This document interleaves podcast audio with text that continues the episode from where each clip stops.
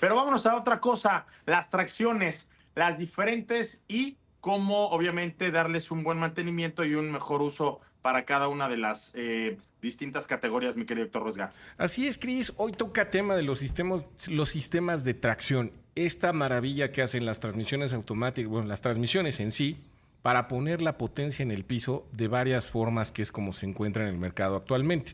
Para no hacernos muchas bolas y ser muy precisos, encontramos normalmente tres tipos de tracciones, que es lo más común. Hay grandes variables y varios sistemas, pero nos extenderíamos mucho. Tracción delantera, precisamente la fuerza motriz, ruedas delanteras, tracción trasera, que es una de las que no se ve en, tantas, en tantos vehículos y la tracción integral o tracción 4 o que cada marca le denomina de alguna forma a su sello, a su desarrollo, como en este caso el de Audi, que ha sido uno de los que fueron parte aguas. Y sobre todo vamos a empezar por este sistema de tracción 4, aprovechando que estás por ahí manejando en hielo y en nieve, que es donde realmente se ve el máximo potencial de estos desarrollos, que al momento que los pasan a los vehículos de calle del día a día, la seguridad y tracción y control del coche que tenemos es impresionante. Este sistema de tracción 4, voy a empezar por el de Audi, que fue el que rompió en su momento el paradigma, fue el que empezó en los rallies, poner tracción en cada rueda. Esto lo que le da prácticamente es una estabilidad y un agarre al coche completamente superior a los demás tipos de tracción.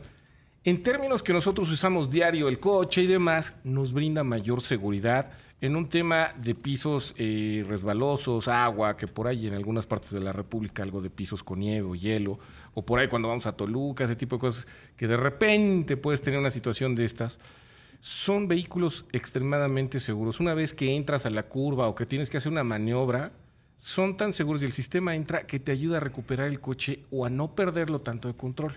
Realmente te da una mejor salida en las curvas, te deja entrar también de forma muy segura. ¿Qué hay del mantenimiento de un sistema de tracción 4?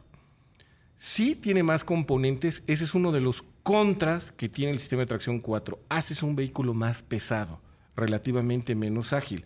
Es mucho más seguro, proporcionan un gran agarre, una gran respuesta al volante, una gran respuesta a la aceleración e inclusive al frenado, pero el tema es que haces un vehículo más pesado a ponerle más diferenciales, que en este caso son dos, y las transmisiones suelen ser más grandes, más componente, a final de cuentas, más fierro, más metal, más pesado. Aunque lo distribuyen los ingenieros de forma muy inteligente, muy bien balanceada, no dejas de añadirle kilos al vehículo. Y un coche, mientras más kilos, menos caballos o menos respuesta a los caballos de fuerza y más difícil en ciertas circunstancias eh, para maniobrar o para acelerar o para frenar. Ese es uno de los sistemas más seguros, pero es uno de los más pesados. Si nos vamos a la tracción delantera, que es el más común que encontramos, ¿Por qué? Es uno de los más económicos también en su construcción. Esos son los pros que tiene la tracción delantera. Menos componentes, muy fácil en cierta forma de diseñar, de adaptar a los motores, sobre todo cilindradas pequeñas o medias. Ahorita que estamos que hemos venido con la, eh, la motorización, este downsizing que siempre platicamos, es ideal la tracción delantera para estos motores permite una mejor maniobrabilidad. Al tener la tracción adelante, al momento que estás entrando a, a, la mitad de las curvas, te ayuda mucho a sacar el coche. No es la que tiene el manejo más deportivo, efectivamente no, pero sí es una de las tracciones que es más eficiente en consumos de combustible, en desgaste de llantas y en mantenimientos. Esos son de los pros que también tiene la tracción delantera y es la que por eso comercialmente encontramos en la gran mayoría de los vehículos. Hoy en día, yo me atrevería a decir, arriba del 80% debemos estar en tracción delantera hoy en el mercado. Cuando ya queremos entrar a lo que realmente nos gusta, el manejo deportivo, al que es más puro, el que decimos que es para hombrecitos o para grandes mujeres, tracción trasera.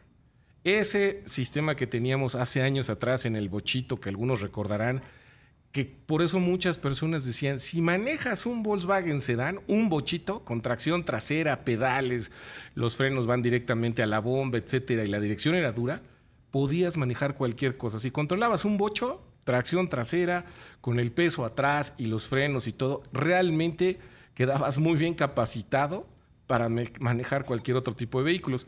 La tracción trasera es también en cierta forma baja en mantenimiento, se controla de una forma muy diferente, es una sensación muy pura que a nosotros nos ha gustado siempre mucho, el manejo deportivo, es la que yo me atrevo a decir que es más deportiva de las tres. a final de cuentas la distribución de peso, uno de los grandes eh, marcas que puedan ejecutar y hacían y hacen esto todavía, BMW ha sido uno de los mejores coches cuando tienen tracción trasera, son en sus modelos los que mejor balance de peso tienen en el coche. Y eso te permite una gran agilidad, como pesa menos, puede despegar más rápido, puede frenar con menos esfuerzo y es más fácil entrar en las curvas, es una forma mucho más deportiva, tiene su encanto, el tema de poder perder de repente la tracción trasera, lo que a muchos nos gusta jugar, como ayer estábamos precisamente con Lalo en la pista con el Dark Horse, estuvimos jugando con esos sistemas de tracción trasera, se hacen muy divertidos. Pero aquí es lo que viene interesante, los mantenimientos se parecen mucho entre ellas, Cristian. Así como ahorita estás probando Audi A4 y demás, estos diferenciales tienen mantenimientos mínimos. Hoy en día se llegó a aceites lubricantes de estos componentes que son de muy largo kilometraje. Sin embargo, requieren cambios cada cierto kilometraje. Es muy importante no fugas. Si encuentran fugas en los sistemas de los diferenciales donde se encuentran estas tracciones o en la transmisión automática, gotita que vean, atiéndanla de inmediato. Hay que cambiar estos aceites frecuentemente, promedio cada 40 a 60 mil kilómetros, depende de qué marca y qué, qué vehículo, pero es muy importante. Es un aceite muy diferente al de transmisión automática, por supuesto nada que ver con el de motor.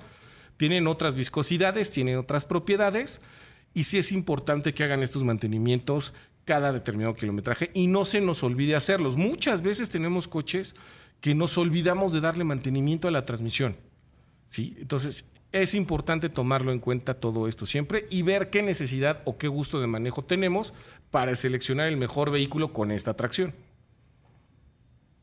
Pues ahí está, obviamente las condiciones en las que manejemos el tipo de vehículo, un vehículo de alto desempeño, un vehículo deportivo, eh, a lo mejor las tracciones integrales para las camionetas se han vuelto muy recurrentes, sobre todo por los niveles de seguridad que te brindan, sin importar el tipo de superficies. Digo, no necesitas estar en hielo o en nieve. En eh, nuestro país tenemos climas muy cambiantes, desde, pues obviamente, lluvias extremas hasta eh, algún tipo de terracería. Este tipo de tecnologías siempre ayudan, mi querido Héctor. Así Pero es, con esto nos vamos a un corte y rezamos. Claro que sí. Estás en Imagen.